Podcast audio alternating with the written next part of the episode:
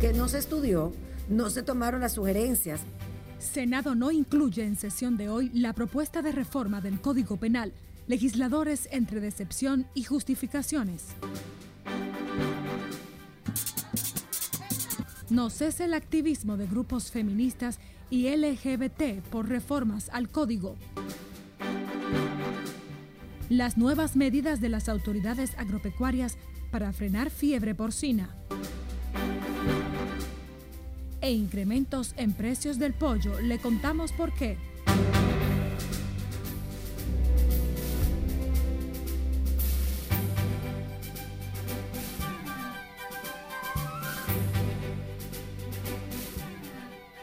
Muy buenas tardes, gracias por acompañarnos en Noticias RNN Primera Emisión. María Cristina Rodríguez les acompaña. Un honor.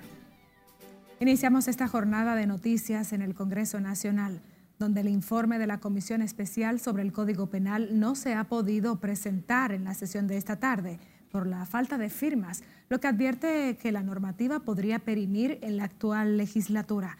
Nelson Mateo está en directo con más detalles desde el Senado de la República. Buenas tardes, adelante Mateo. Saludos, ¿qué tal? Muy buenas tardes. Tal y como adelantas, aquí en el Senado de la República todos están a las expectativas para ver si la comisión especial que estudió el Código Penal Dominicano rinde su informe favorable para la aprobación de esta normativa penal. Aquí en el Senado, la Comisión Especial de Senadores, que pretende rendir su informe favorable a la aprobación del Código Penal, aún no tiene las firmas suficientes para hacer la propuesta ante el Pleno del Senado. Virgilio Serrano, miembro de la comisión, dijo que hasta el momento solo cuentan con cuatro firmas y que le falta la del legislador Dionis Sánchez, quien se encuentra en el exterior. El código tiene unas 166 páginas y unos 422 artículos. Pudimos leerlo todo y discutirlo y tratarlo y oír más de 20 comisiones. Así que no fue rápido. El código, de hecho, es un código que viene bailoteando como una pelota de ping-pong desde el 27 de febrero del año 2000, de comisiones en comisiones, de hemiciclo en hemiciclo. Sin embargo, los senadores Aristide Victoria y la vocera del PRM, Farideh Raful, se opusieron a que la pieza sea aprobada sin estudiarla tal y como lo hizo por ocho meses la Cámara de Diputados. Opuesto a que ese código eh, eh, se lea informe, un informe que no está basado en los reglamentos del Senado, hay que escuchar y leer la posición de doña Miriam Germán, que escribió una carta hoy, para que ustedes entiendan qué es lo que está pasando. Es decir, que no se estudió, no se tomaron las sugerencias ni las observaciones que vinieron a hacer aquí a esa comisión, instituciones, iglesias, personas jurídicas, personas individuales que vinieron a, a solicitar ser escuchados. O sea, no se discernió no, no se discierne esa información y proceden a hacer ese informe. Por eso no estamos de acuerdo. Hay que destacar que iniciada la sesión de esta tarde aquí en el Senado de la República, el tema del Código Penal Dominicano no se encuentra en agenda. De mi parte es todo por el momento. Regreso contigo al CEP de Noticias. Gracias Nelson Mateo por reportarnos en directo. De su lado, el presidente de la Comisión de Justicia de la Cámara de Diputados, Alexis Jiménez, manifestó preocupación porque haya perimido en el Senado la propuesta del Código Penal con nuevos tipos penales y sanciones más drásticas al crimen organizado y la corrupción. Cesarina Ravelo con los detalles. A quienes debe preocuparle es a los señores senadores. En la Cámara de Diputados no están conformes con la actuación de la comisión encargada por el Senado para el estudio de la normativa. Duramos ocho meses incesantes trabajando por este Código Penal que lo necesita el país. El código no es una necesidad de un grupo, ni de una persona, ni de un sector, es del país. La democracia se debe a todos. Considera urgente la aprobación del Código Penal con su modificación para imprimir mayor eficacia al combatir la delincuencia y la criminalidad. Cuando nosotros no tenemos el Código Penal, no estamos combatiendo ni el sicariato, ni la corrupción, ni las sustancias químicas. Pero en el Senado insisten en que ya no hay tiempo para debatir y analizar más de 400 artículos de la propuesta. Que tú decir que tú lo vas a conocer artículo por artículo en un mes, humanamente se sabe que no es posible. Ahora, si vamos a trabajar, que porque el trabajo que se hizo vamos a aprobar lo que ya se hizo, bueno, pero creo que, es una responsabilidad de la comisión. La ministra de la Mujer apuesta a que los senadores modifiquen el proyecto enviado por la Cámara de Diputados para incluir las tres causales. Nuestra esperanza de que ese código penal en esta reforma incluya esa demanda de las mujeres del país.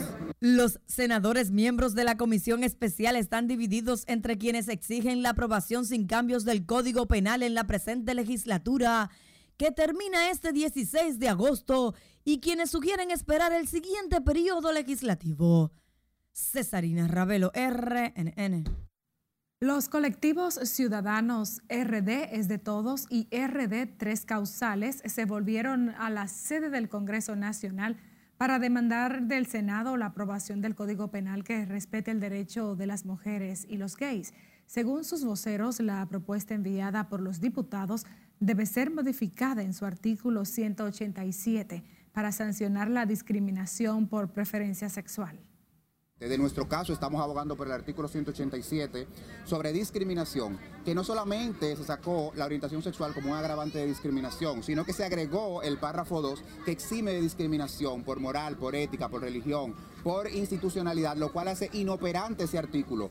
Claro, por eso estamos aquí, para eh, presionar y evitar que ese código... Eh, con la naturaleza de ese código y con todo lo que ha pasado durante todos estos meses de la lucha de las mujeres y del pueblo dominicano en favor de que las tres causales estén dentro del Código Penal. Aquí vamos a estar todos los días para que recuerden de que seguimos firmes y vigilantes, que lo estamos mirando muy de cerca y que esto va a tener un costo político, que le exigimos al presidente Luis Abinader que también ejerza su liderazgo y que cumpla con su palabra, que en muchas ocasiones se comprometió con las mujeres y con la comunidad LGBT. Según los manifestantes, este código, tal y como está elaborado en sus modificaciones, legitima los crímenes de odio y despenaliza la discriminación por objeción ética. El colectivo LGTB advierte que no descansará en su lucha hasta que el Congreso apruebe un código penal garante de los derechos de todos los ciudadanos. El defensor del pueblo, Pablo Ulloa, anunció hoy el inicio de un programa de visitas a los centros de rehabilitación para verificar las condiciones en que conviven los privados de libertad.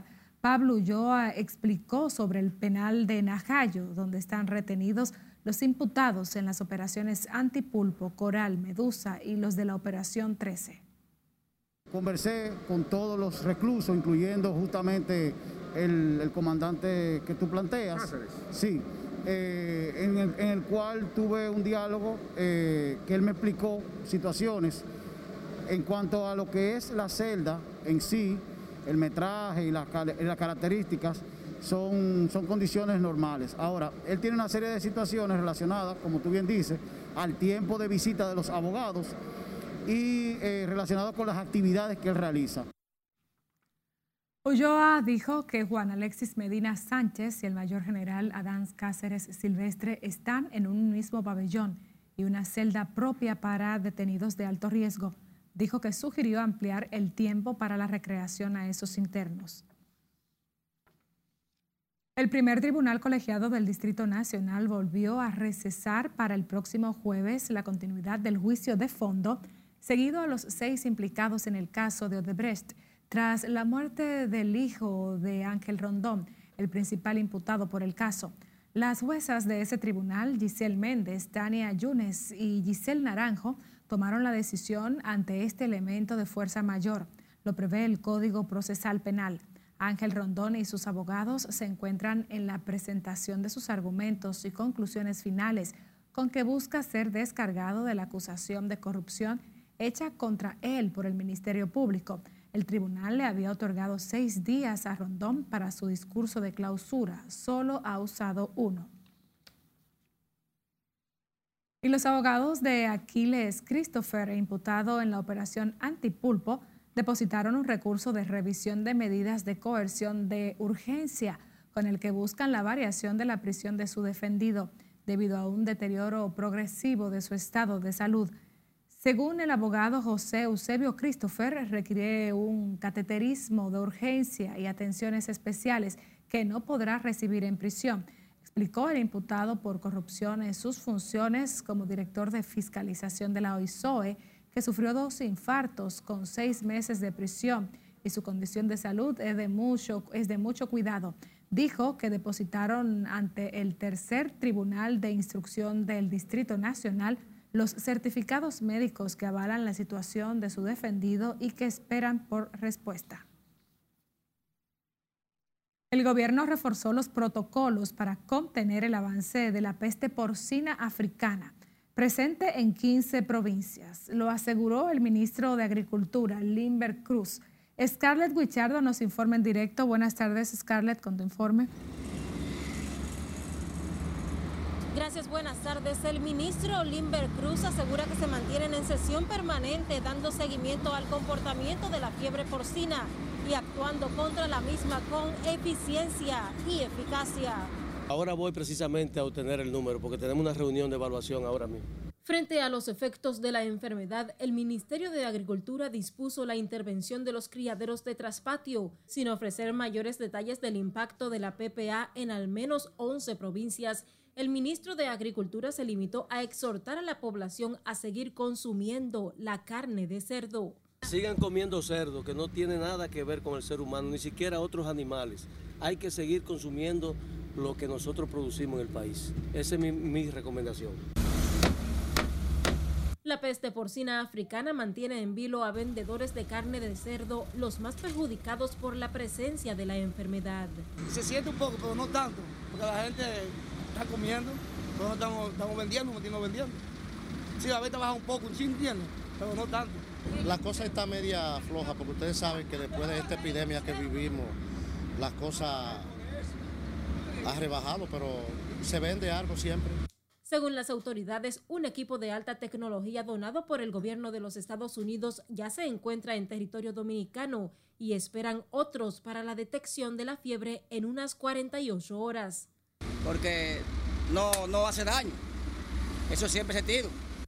Las provincias más afectadas por la peste porcina son Juan Sánchez Ramírez, Santiago, Hermanas Mirabal, La Vega, Montecristi, Elías Viña, San Juan, el Distrito Nacional, Dajabón, Duarte y Santiago Rodríguez. Las pruebas tomadas a los cerdos sospechosos son analizadas en el Laboratorio Veterinario Central del país. Esta es la información que tengo de momento. Ahora paso contigo al centro de noticias. Gracias, Scarlett Guichardo. Seguimos con más de este tema. Es que el embajador de la República China en territorio dominicano, Shan Rum, admitió que el brote de la fiebre porcina presente en 11 ciudades del país podría afectar el comercio de esa carne con su nación. Recordó que ese país asiático es muy cauteloso con la aplicación de los controles sanitarios. No conozco el caso específico, pero hay una eh, posición muy clara del gobierno chino de enfrentar cualquier eh, operación eh, ilícita de, cualquier índole que infringe las leyes. Por eso nuestro llamado hacia toda empresa, sea china o dominicana, que se dedique a, las relaciones económicas comerciales es eso, respetar las leyes eh, nacionales del país eh, donde estén. El embajador chino valoró positivamente las medidas por el gobierno dominicano para combatir la enfermedad animal. La República Popular de China es el mayor productor de cerdos del mundo, seguido de Estados Unidos y Brasil.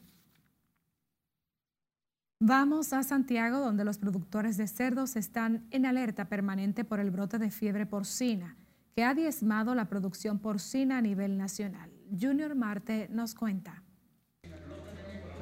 Los criadores de cerdos analizaron la gravedad de la peste porcina africana. En una asamblea esta mañana hablan de pérdidas millonarias. Este es el mejor momento para nosotros apoyar los porcicultores, apoyar esta economía. El Cibao vive en parte de la porcicultura. Nosotros estamos optimistas de que este brote se puedan ir controlando, de que podamos erradicar eh, rápido la enfermedad porque actuamos rápido y hoy nos reunimos los productores para dar respuesta, hacer propuestas y sobre todo también promover el consumo. Son granjas pequeñas y criaderos de traspatio, las más impactadas, ya que no cuentan con recursos técnicos para contener la enfermedad. Es muy lamentable este, volver nuevamente a eso que se llamaba ante la alcancía del pobre, destruirla. Pero es la única alternativa de que esos cerdos sean eliminados y eso está haciendo el superior gobierno y también está colaborando para que eso, eso se haga, eso se haga, pero lo está ayudando económicamente. Los productores avalan las acciones puestas en marcha por el Ministerio de Agricultura, animan a los ciudadanos a consumir esa carne. Es una enfermedad que solamente se transmite de cerdo a cerdo y que es seguro, segurísimo, completamente seguro comer carne de cerdo, así que sigamos consumiendo carne de cerdo para apoyar pues lo que es esto. La provincia de Espaillat, La Vega y Santiago concentran la mayor producción de cerdos en el Cibao, una de las principales fuentes de ingreso de cientos de familias. En Santiago, Junior Marte, RNN. Y mientras tanto, el ministro de Industria y Comercio atribuyó el aumento en el precio de la carne de pollo a la crisis del sector porcino por la fiebre africana que ha matado a cientos de cerdos. Víctor Ito Bisonó manifestó confianza en que los precios de la carne de aves bajen en los próximos días. El libre comercio presiona el precio y presiona la demanda. Es algo que ustedes conocen y que nosotros esperamos que sea pasajero. ¿Será por, la, Sin lugar a duda que... carne de cerdo que ha bajado? Seguro, sin lugar a duda que será por el tema de la fiebre porcina con el cerdo. Las personas se trasladan y comen otra cosa y en este momento están demandando pollo. El ministro de Industria y Comercio considera que las autoridades de agricultura deben planificar con el INESPRE un programa de venta de pollos a precios bajos. Le invitamos a seguir la cuenta de Noticias RNN en todas las plataformas digitales. Búsquenos en las redes sociales. También envíenos sus denuncias y videos al WhatsApp que aparece en pantalla. Y puede escuchar nuestras dos emisiones de noticias en las distintas plataformas de audio. Vamos a una pausa. Al regreso, la respuesta del director de impuestos internos a críticos de préstamos. Y alivio en los hospitales le contamos en segundos. Siga con RNN Primera Emisión.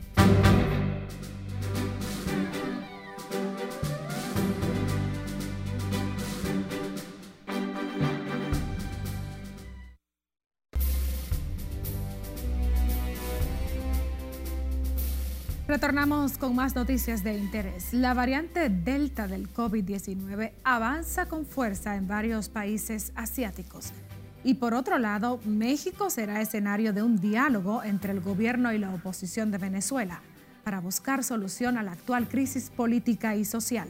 Cesarina Ravelo con más en el resumen internacional de RNN. El presidente mexicano Andrés Manuel López Obrador confirmó hoy que su país será sede del diálogo entre el gobierno y la oposición venezolana en un intento por allanar el camino a un entendimiento que ponga fin a la crisis de esa nación.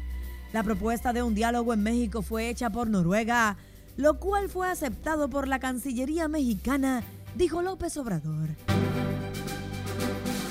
Los países de Asia enfrentan los peores brotes de coronavirus desde el inicio de la pandemia, impulsados por las bajas tasas de vacunación y la presencia de la variante Delta, altamente contagiosa.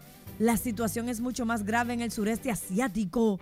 Los países experimentan aumentos rápidos en el número de casos y muertes.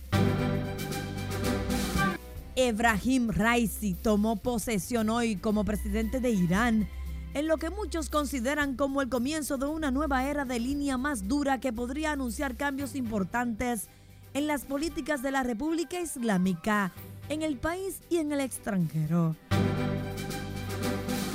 El Banco Central de Venezuela anunció este jueves que a partir del primero de octubre próximo entrará en vigencia el Bolívar Digital al aplicar una escala monetaria que suprime seis ceros a la moneda nacional. Lo anunció en un comunicado el ministro de Comunicación e Información, Freddy Ñáñez.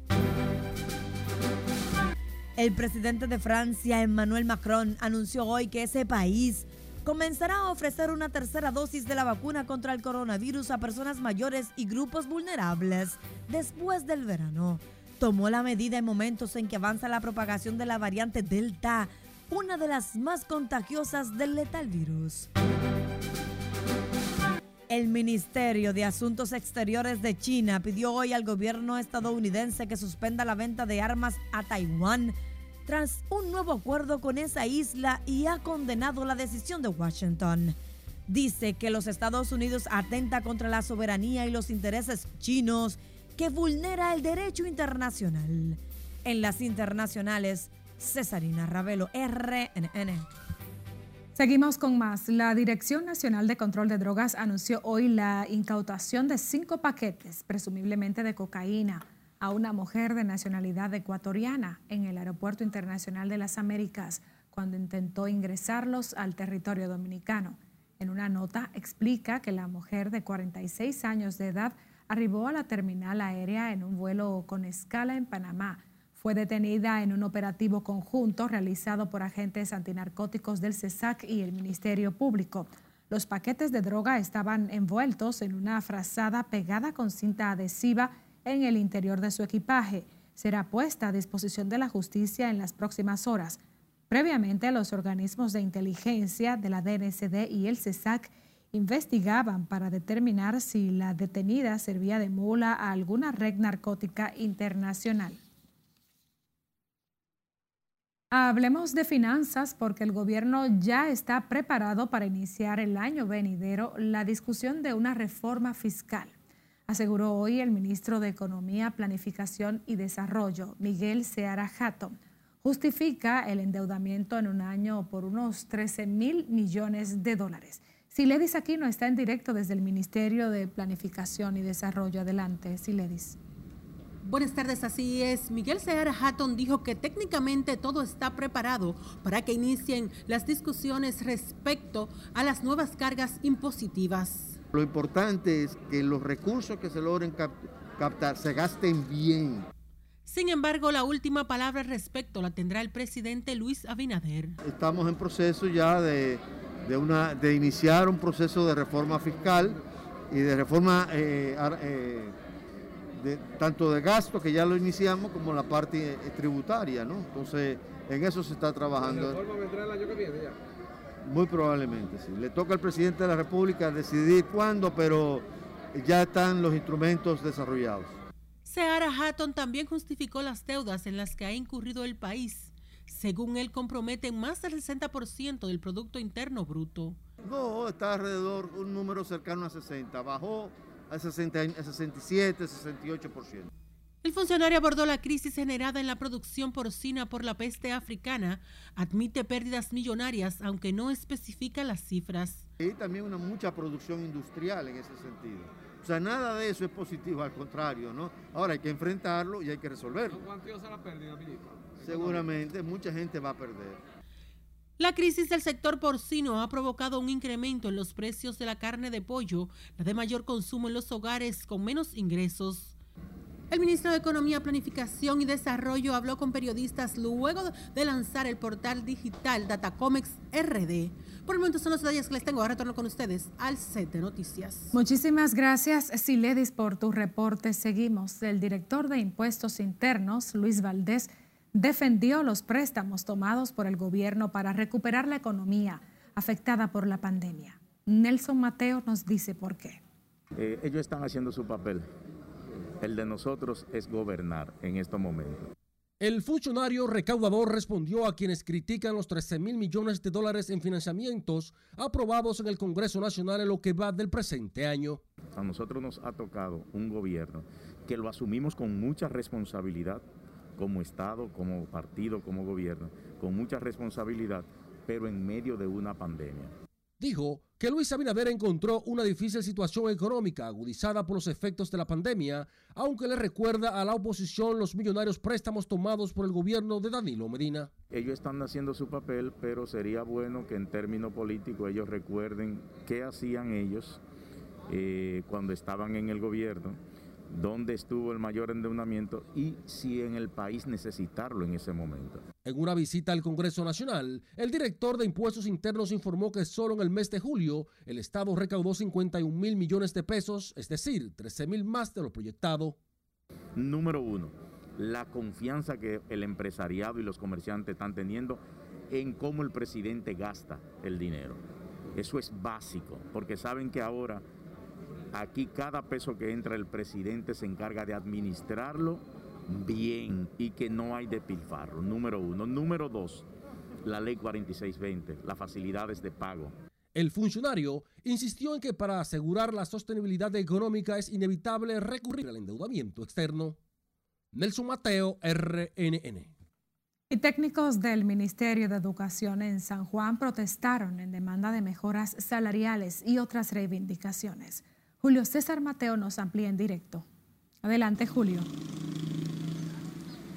Saludos, buenas tardes. Directivos y miembros de la AMPROTED se apostaron en el Parque Duarte de esta ciudad, donde iniciaron una jornada de lucha. Hasta ahora funesta, porque solo está dedicado a maltratar, a perseguir a los técnicos y a ignorar, a ignorar una razón fundamental que es, un gremio fundamental que es la AMPROTED. Él se ha hecho el, el sordo y el ciego, como dijo el compañero Luis ahorita, y no quiere atender, solo mirar a la ADP según los manifestantes, hace un año reclaman reajustes en sus sueldos a las autoridades del minero. Regularización de más de 1.500 compañeros que tienen entre 4, 5, 6 y hasta 7 años haciendo la función de técnico, pagando las supervisiones y acompañamientos, ya que el, Ministerio de Educación no le apoya en esas tareas. Por el contrario, decenas de sus compañeros fueron cancelados en el actual gobierno dicen los dirigentes de profesionales y técnicos. Porque esta guerra que hoy le estamos demandando al Ministerio de Educación no la va a detener nadie porque en las calles vamos a conseguir las demandas que tenemos. Los dirigentes de los técnicos amenazaron con reforzar sus protestas si el Ministerio de Educación no atiende sus demandas. Para este miércoles 11 del presente mes, los directivos y miembros de la AMPROTED realizarán una marcha que culminará en la sede del Ministerio de Educación en Santo Domingo. Es la información que tengo, ahora retorno al estudio. Muchísimas gracias, Julio César Mateo. Hablemos del COVID-19 porque el ingreso de pacientes contagiados a los hospitales cayó a su nivel más bajo desde el inicio de la pandemia. Los médicos encargados de las unidades especializadas para el tratamiento de esos pacientes admiten que la ocupación de camas es la más baja de los últimos 30 días. Se han ido. Sí, porque han, habido pacientes que ya se han marchado a casa y otros no, no lo han superado, lamentablemente. Y nosotros estamos aquí también esperando la nuestra para irnos a nuestra casa porque eh, así como ella dijo, es muy fácil decir, ay, esto, aquello, pero cuando tú estás en, en ese zapato, tú dices, no, pero es verdad lo que decían. Entonces tengamos que cuidarnos también, que yo veo muchas personas que no quieren usar la mascarilla. Hay gente la baja de la demanda en los hospitales COVID se refleja en las salidas de las unidades de cuidados intensivos, antes atestadas de pacientes hoy casi vacías. Según el último reporte de salud pública, de 2.632 camas COVID instaladas, 544 están ocupadas. Igual las UCI de 620 habilitadas, 175 están comprometidas, mientras 110 de 521 ventiladores disponibles. El presidente Luis Abinader encabezó hoy la inauguración de una sucursal dual del Banco de Reservas en el centro comercial Blue Mall, en el centro del Distrito Nacional. Ofrecerá toda una carpeta de servicios completa a los clientes. Lauri Lamar, quien estuvo en el acto, nos reporta. Buenas tardes, Lauri. Gracias, buenas tardes. En los cajeros automáticos de la novedosa sucursal, además, se podrán realizar pagos de otros servicios de la Procuraduría General de la República. Ofertando servicios ágiles y vanguardistas, sin olvidar el gran valor de la asesoría personalizada a todos nuestros clientes. El administrador del Banco de Reservas, Samuel Pereira, dijo que la oficina está dotada de soluciones digitales como garantía de seguridad a los usuarios. Oficina Dual ha sido concebida con un doble propósito, brindar servicios eficientes a los clientes adeptos a la tecnología y educar a aquellos que aún no conocen las bondades de nuestras plataformas digitales. La nueva oficina dispone de siete cajeros automáticos de última generación, donde los clientes pueden realizar depósitos a terceros, a clientes más reservas, pagos de tarjetas de crédito, entre otros servicios. Nuestros visitantes contarán con la asistencia de un personal altamente capacitado, quienes con la ayuda de pantallas interactivas los incluirán en las diferentes funcionalidades, ayudándoles a darse de alta en las diferentes plataformas y así disfrutar de todos los beneficios que, esta- que les brindan, haciendo sus transacciones de manera ágil y promoviendo la cultura de autoservicio del cliente. El presidente Luis Abinader tocó la pantalla automatizada como señal de apertura de las operaciones de la nueva oficina del Banco de Reservas.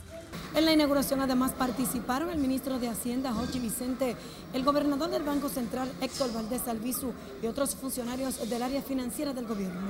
De mi parte es todo retorno al estudio. Muchísimas gracias, Lauri, por tu reporte en directo.